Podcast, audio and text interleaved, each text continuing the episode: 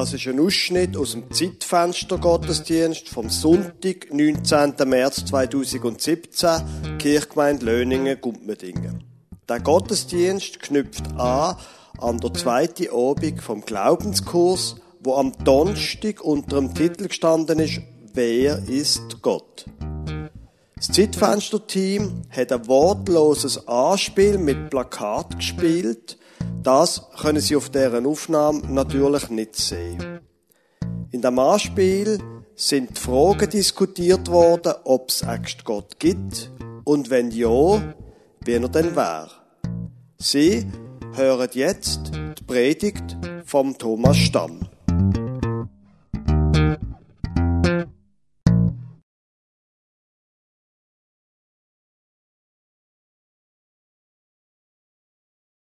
Allen einen guten Morgen. Es ist schon eine spezielle Geschichte. Gerade das, was wir jetzt hier gehört haben, gibt es einen Gott und wenn ja, wie wäre er denn? Da sind unglaublich viele Aspekte angesprochen worden und einer der Schlüsselsätze, habe ich das Gefühl, ist, von was für einem Gott reden wir denn da jetzt eigentlich? Es ist gar nicht klar, ob wir die Frage überhaupt beantworten können. Es sind doch so viele Menschen, die verschiedene Ansichten haben. Es sind so viele Ideen und Vorstellungen. Und die einzige Gemeinsamkeit scheint sie, ähm, dass es uns betrifft. Und manchmal sind sich die Leute nicht einmal in dem Punkt einig. Aber sie merken, der Punkt, gibt es Gott, da sind wir eigentlich schon einen Schritt weiter, nämlich bis zum, wir gehen jetzt einmal davon aus, es geben. Ich muss drei Vorbemerkungen machen. Das erste, Sie werden vermutlich sich überlegen, was macht jetzt der da vorne? Ist der nicht Chemielehrer? Und wenn ja, hat er und der Pfarrer einen Kanzeltausch vorgeschlagen?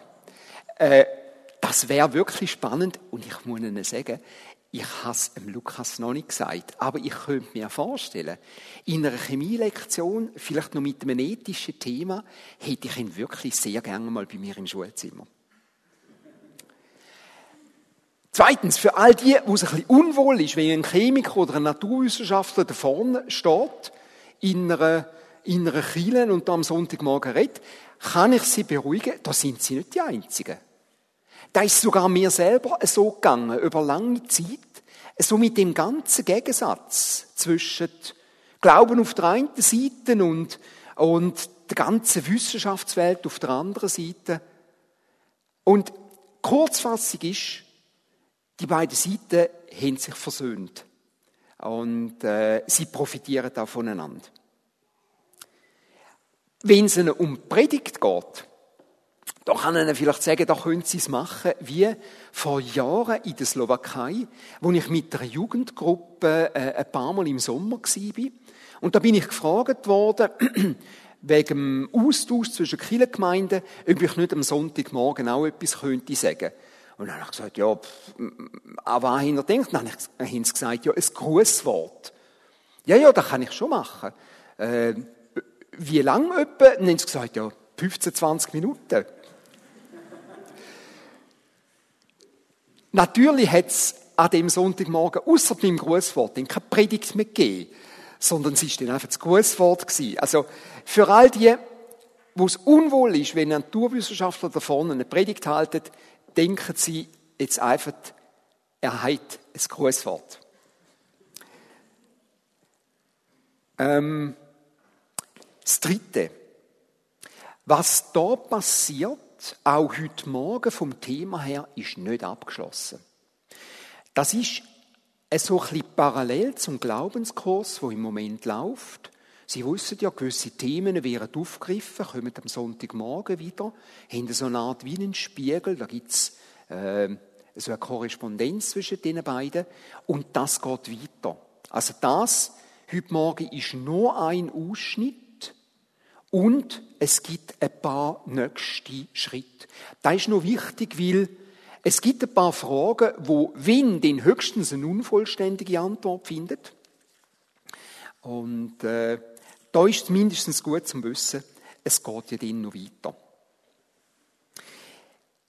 Ich würde einfach gerne heute Morgen so drei Fragegruppen anschauen. Das erste ist überhaupt das Warum.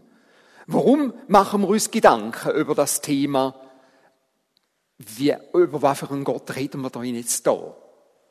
Und das zweite ist natürlich die Was-Frage, eben, was für ein Gott wäre es denn oder ist es denn? Und das dritte dann am Schluss, und das weist dann eben noch auf die nächsten Schritt und auf die nächsten Abend im Glaubenskurs, ist die Wie-Frage, wie kommt man denn schrittweise zu mehr Antworten? Die Antwort auf die Warum-Frage, die ist noch spannend. Und im ersten Moment denkt man einfach, ja, wenn jetzt der da vorne davon erzählt, ist ganz klar, Warum ist, weil wir in der Kirche sind. Da ist ungefähr so ergiebig, wie wenn ich mit meinen Schülern am Anfang von einer Säure-Basen-Lektion darüber rede, warum macht man das? Und die Schüler sagen, ja, dass sie einen Job haben. Und ich sage, ja, aber das kann ja nicht Begründung fürs Thema sein. Meine, verstehen Sie mir recht, ich bin froh um meinen Job als Lehrer und ich mache das wirklich gern, aber es muss für Themen muss es eine andere Begründung geben. Meine, bei den Syrien ist klar, hat im Alltag eine Rolle und, und äh, im menschlichen Körper, jetzt schweife ich ab. Warum Gott, warum das Thema, warum tun wir uns damit auseinandersetzen? Da muss es bessere Antworten geben, als weil es jetzt halt gerade eine Kirche gibt oder äh, weil, wir, weil wir das Gefühl haben, unserem Pfarrer liefert spannende Predigten und da muss es bessere Antworten geben. Es hat vor 250 Jahren einen französischen Physiker gegeben, der Blaise Pascal. Das ist verblüffenderweise der, wo sich mit Luftdruck, Unterdruck, Überdruck und so weiter beschäftigt hat. Sein Name ist auch in der Maßeinheit drin. Pascal, Hektopascal. Der hat sich auch mit Glaubensfragen beschäftigt. Kann man sagen, in seiner Freizeit, vermutlich hat er auch da und dort mal ein Grußwort gehalten. Und der Pascal hat gesagt, in jedem Mensch hat es ein Vakuum. Und das Vakuum kann nur von Gott ausgefüllt werden. Das ist noch, das ist noch eine, eine dicke Aussage, oder wie meine Schüler sagen würden, eine krasse Aussage. Vakuum nur von Gott ausgefüllt werden. Wir sehen einen Haufen Hinweise auf die Aussage in unserer Umgebung. Wir sehen Leute, die suchen, wir sehen Leute, die fragen. Zum Teil ist die Suche unglaublich rastlos, zum Teil ist es nur eine feine Ahnung, da gibt es eigentlich etwas, wo man sich auch noch damit beschäftigen sollte, könnte, tät, ist es denn ein Zwang, aber eine Unruhe ist irgendwo im Menschen da. Das kann in ganz verschiedene Richtungen gehen. Und ich werde keinesfalls jetzt über die herziehen, die Bäume umarmen. Und zwar, weil das erstens ein Ausdruck ist auch von einer Suche. Zweitens ist aber auch ein Ausdruck von einer, von einer Einsicht, dass wir nicht alleine sind. Und ich habe Bäume wirklich gern, aber wenn es dort bleibt, wenn dort die Suche aufhört, habe ich das Gefühl, hm, fehlt, glaube ich, noch etwas.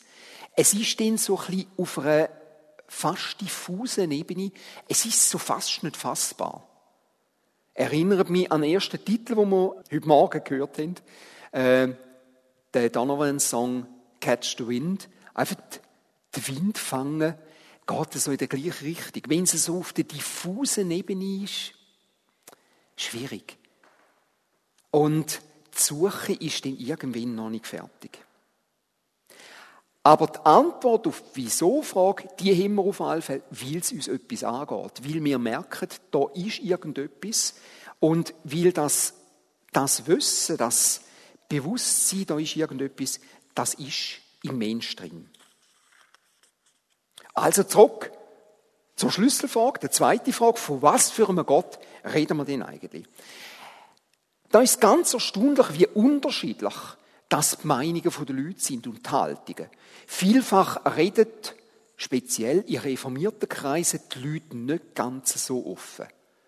Ich bin vor Urzeiten ähm, für ein halbes Jahr in äh, Beromünster an der Kante und habe dort beim Mittagstisch festgestellt, da haben uns also Katholiken voraus, die reden viel spontaner. Also sie haben ein bisschen ein unverkrampftes Verhältnis, habe ich manchmal das Gefühl, wie mir. Und ich muss mich manchmal ein bisschen daran gewöhnen. Was mir sehr gefällt, Punkt unverkrampftes Verhältnis, ist äh, ein britisches Buch geschrieben vom Adrian Plus. Auf Deutsch übersetzt heißt das Tagebuch eines frommen Chaoten. Ich liebe das Buch.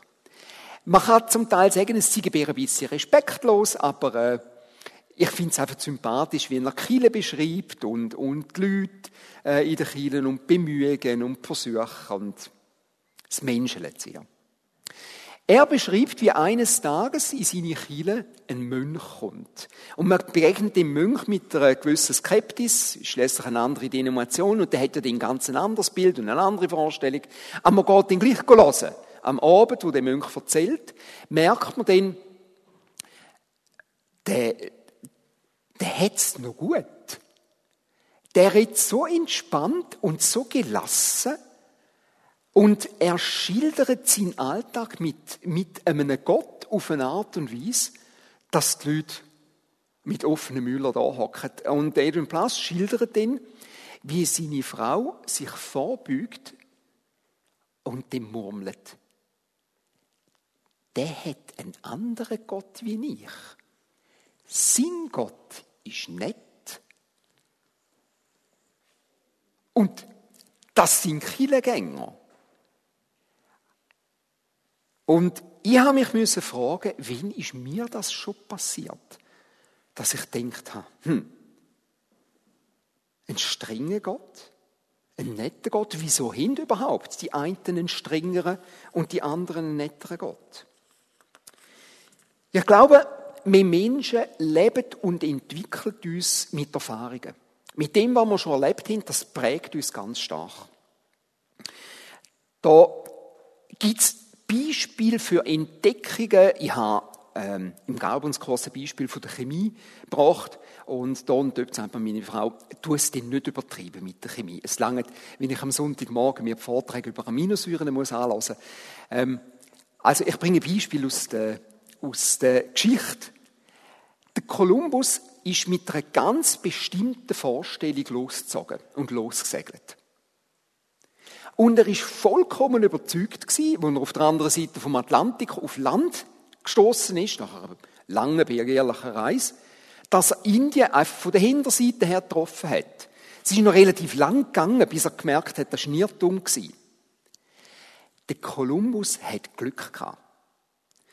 Weil seine Vorstellung, seine vorgefasste Meinung hätten auch in eine falsche Richtung leiten können. Und er hat jetzt wirklich Glück gehabt, dass er eine neue Entdeckung gemacht hat.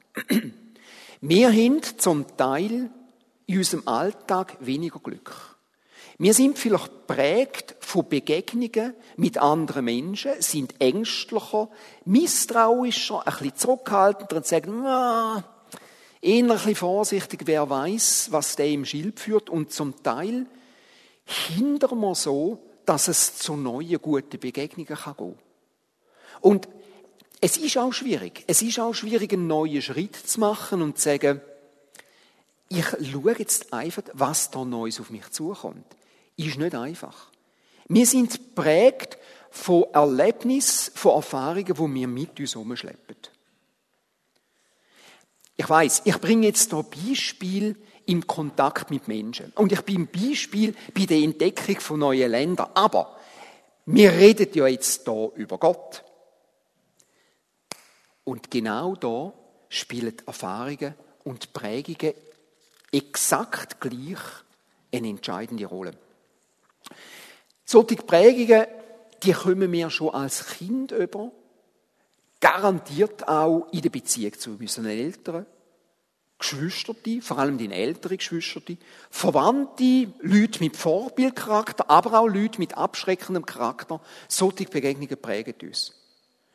Wichtig, bei dem, was ich jetzt noch sage, es geht nicht um Schuldzuweisung. Der ist die schuld, dass ich das und das Gefühl habe. Es geht aber darum, dass wir uns bewusst werden, wir schleppen einen Rucksack von Erfahrungen mit uns um, wo uns prägen und wo uns auch formen im Neu, Neues kennenlernen, wo uns formen, aber auch unseren Bildern, unseren Vorstellungen, eben auch Gott gegenüber. Ich gebe ein, ein kleines, harmloses Beispiel, ähm, einfach um es ein bisschen illustrieren. Meine Schwester und ich, wir haben das Glück gehabt, in einem unglaublich liebevollen und sehr unterstützenden Elternhaus aufzuwachsen. Und da hat uns sicher auch geformt. Ich weiß, meine Eltern haben an mich geglaubt und, und haben mir so viele Sachen ermöglicht. Und selbst wenn ich einmal aus verschiedenen Gründen gescheitert bin, haben sie gesagt, aber ich habe das Gefühl, zum Teil strenger, ich habe das Gefühl, das kommt trotzdem gut. Strenger heißt auch ich habe natürlich Grenzen gebraucht. Und wie? Ich brauche es heute noch. Und ähm, eine von diesen kleinen Grenzen war, wir haben in einer sehr, sehr ringhörigen Blockwohnung gewohnt. Und äh, bei mir ist vor allem äh, die Lautstärke der Musik gewesen wo die Strenge von meinem Vater hervorgerufen hat. Und bei meiner Schwester ist da und dort mal gewesen, wenn eine Tür zu der Hand ausgerutscht ist.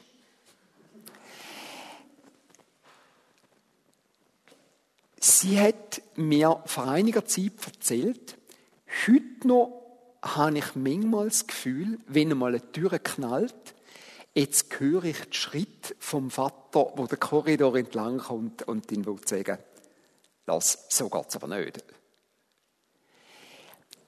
Das Gefühl, jetzt kommt er denn und redet streng mit mir. Das Gefühl kann mitschwingen. Natürlich, das hier ist ein, ist ein herziges und harmloses Beispiel, aber unter Umständen haben wir solche Sachen in viel stärkerem Maß erlebt und kommen dann irgendwann zu einem Eindruck, Gott schwere Schritt auf dem Korridor kommt, ein Machtwort sprechen oder eine Strophe sprechen. Und solche Sachen prägen uns. Ich bringe ein Beispiel aus der Bibel. Und ich mache jetzt etwas völlig Ungehöriges, muss ich noch, muss ich noch sagen. Ich nehme ein Beispiel aus einem Gleichnis und möchte damit etwas über den Charakter von einem zeigen, wo eigentlich wo es an sich nicht der Kernpunkt von dem Gleichnis geht. Es geht darum, äh, ein, ein Gutsherr, ein vermögender Herr, geht für eine gewisse Zeit ins Ausland, setzt drei Verwalter ein, gibt ihnen allen einen gewissen Anteil, äh, wo sie darüber sollen aufpassen, dafür sollen sorgen. Und die, machen, die gehen ganz unterschiedlich damit um. Der eine äh, probiert das zu vermehren, der, äh, der, eine probiert, der andere probiert es zu investieren und dann gibt es den dritten. Und auf den möchte ich heute Morgen schnell den Fokus legen, nur kurz. Der, wo das, der Vermögensanteil, in gewissen Übersetzungen heißt Talente oder Goldstücke, der, wo der Vermögensanteil genommen hat und gesagt hat, hm, ich vergrab da da ist sicherer. Wer weiß, wenn irgendetwas schief geht, was ist der strenge Gutsherr, was sonst der mit mir macht. Und am Schluss, wo der Gutsherr wieder zurückkommt, heißt es, das ist Matthäus 25 ab Vers 24, Schließlich kam der mit dem einen Goldstück, wo er dann eben vergraben hat und wieder ausgegraben hat und ihm gegeben hat, und erklärte, ich kenne dich als strengen Herrn und dachte, wer sich auch immer verdiene, du nimmst es mir doch weg. Er hat das Gefühl gehabt, er sei fein raus. Mit dem Vergraben von dem Goldstück und einfach wieder ausgraben und gehen. Im Verhältnis zu den anderen, die ein gewisses Risiko eingegangen sind mit der Investition. Tatsächlich ist er aber nicht wirklich fein raus gewesen, sondern er hat sich eigentlich selber jede Chance genommen, um etwas aus dem Gold, um etwas aus diesen Talenten zu machen. Nichts Neues, keine Entwicklung, keine Entdeckung, einfach den Stand bewahren. Weiss der Geier, woher das er die Überzeugung hat, dass der Gutsherr jetzt ein Strengen ist? Da wird hier nicht speziell geschildert. Wir müssen es mal untersuchen, müssen mal ein paar Beispiele machen und vermutlich haben wir da rein mehr Beispiele, als das man gerade einfach so in der Bibel findet.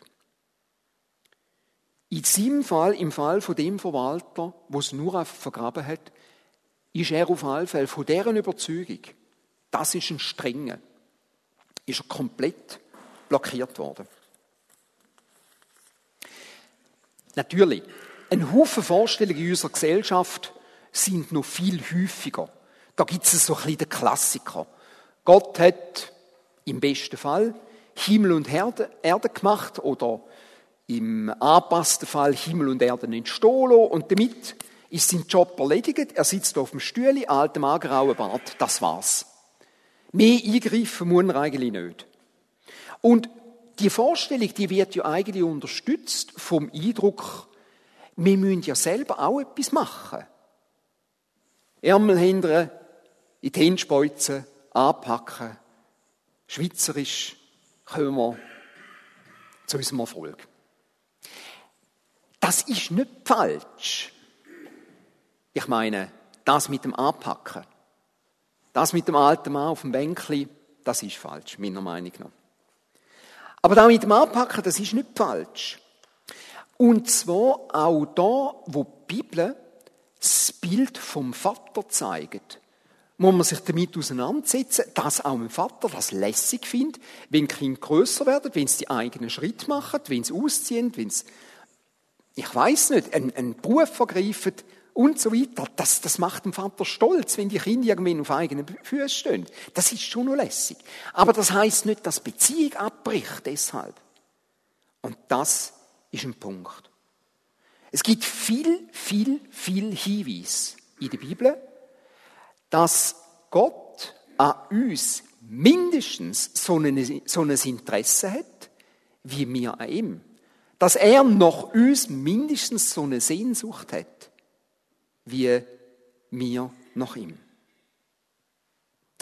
Ein starkes Beispiel haben die Teilnehmer vom Glaubenskurs in den vergangenen Wochen angeschaut. Das Beispiel kennen sie. Das zweite, äh, das zweite Bibelzitat, das ich möchte bringen. Es ist das Gleichnis von der verlorenen Söhne. Plural. Beide. Der, der daheim geblieben ist und der, der ausgezogen ist. Sie kennen die Geschichte. Ein Sohn zieht aus, ähm, verlangt das ganze Erbe, geht die Fremde, verjubelt es, bricht eigentlich ab, schreibt keinen Brief mehr, sendet kein SMS mehr, sendet kein E-Mail mehr, kein Kontakt mehr. Und irgendwann ist der ganze Klotz durch. Und wo das der Fall ist, kommt man langsam, spät aber sicher zur Besinnung. Ich lese nur vier Vers finde das zum Beispiel im Lukas 15. Da, heißt von dem Sohn, wo er dem plötzlich völlig verarmt in der Fremde an der Grenze ist, er stand auf und ging zurück zu seinem Vater. Ein rechter Schritt. Der, der Vater, erkannte ihn schon von weitem. Voller Mitleid lief er ihm entgegen fiel ihm um den Hals und küsste ihn. Der Sohn bekannte, Vater, ich bin schuldig geworden an Gott und an dir. Sieh mich nicht länger an als deinen Sohn, ich bin es nicht mehr wert. Sein Vater aber befahl den Knechten, beeilt euch, holt den schönsten Anzug und gebt ihn meinem Sohn, bringt auch einen kostbaren Ring und Schuhe für ihn, schlachtet das Kalb, das wir gemästet haben, wir wollen feiern. Mein Sohn war tot, jetzt lebt er wieder, er war verloren, jetzt hat er zurückgefunden und sie begannen ein fröhliches Fest. Mit Gott kann man festen. Da ist, da ist auch eine von diesen ganz speziellen Botschaften. Was ich aber am berührendsten finde, ist der Vater, der Gott, wo auf seinen Sohn zurennt. Wir haben einen Gott, der rennt. Wenn das kein starkes Bild ist. Ich weiß nicht. Das Gottesbild ist auf jeden Fall weit entfernt von dem alten Graubärtigen, dessen Job erledigt ist. Gottesbild vom Kontrolleur oder vom Strafer oder vom Rächer, wo ja auch schon erwähnt worden ist. Da gibt es Bilder, wo ich selber muss sagen, mit diesen Bildern, mit dem Gott, wollte ich eigentlich nichts zu tun haben. Macht den Blick nochmal auf für alle Gottesbilder, die es so nebeneinander hat. Und da gibt es noch einen spannenden Typ, einen deutschen Theologen, Karl Rahner, ist vor einiger Zeit gestorben. Ähm, er ist in Freiburg aufgewachsen, hat so ein bisschen, sich für die Öffnung der Kirche eingesetzt, übrigens auch für den Dialog zwischen der Naturwissenschaft, da bin ich wieder, und der Theologie. Und der Karl Rahner hat gesagt, Gott sei Dank gibt es das nicht, wo 90% der Leute für Gott halten. Fangen wir mal hinten an. Das, was 90% der Leute für Gott halten, das gibt es nicht. Gott sei Dank. Hm. Es geht mir einfach darum, einmal darüber nachzudenken, die Bilder, die ich mitschleppe, prägt von Autoritäten, von Eltern, von, allen, von alten Erfahrungen, zum Teil auch schlechten Erfahrungen, unter Umständen müsste ich vielleicht mal das eine oder andere küblieren, entsorgen, loswerden. Nochmal, wenn es um die Quellen von diesen Bildern geht, um Prägungen, geht es nicht um Vorwürfe.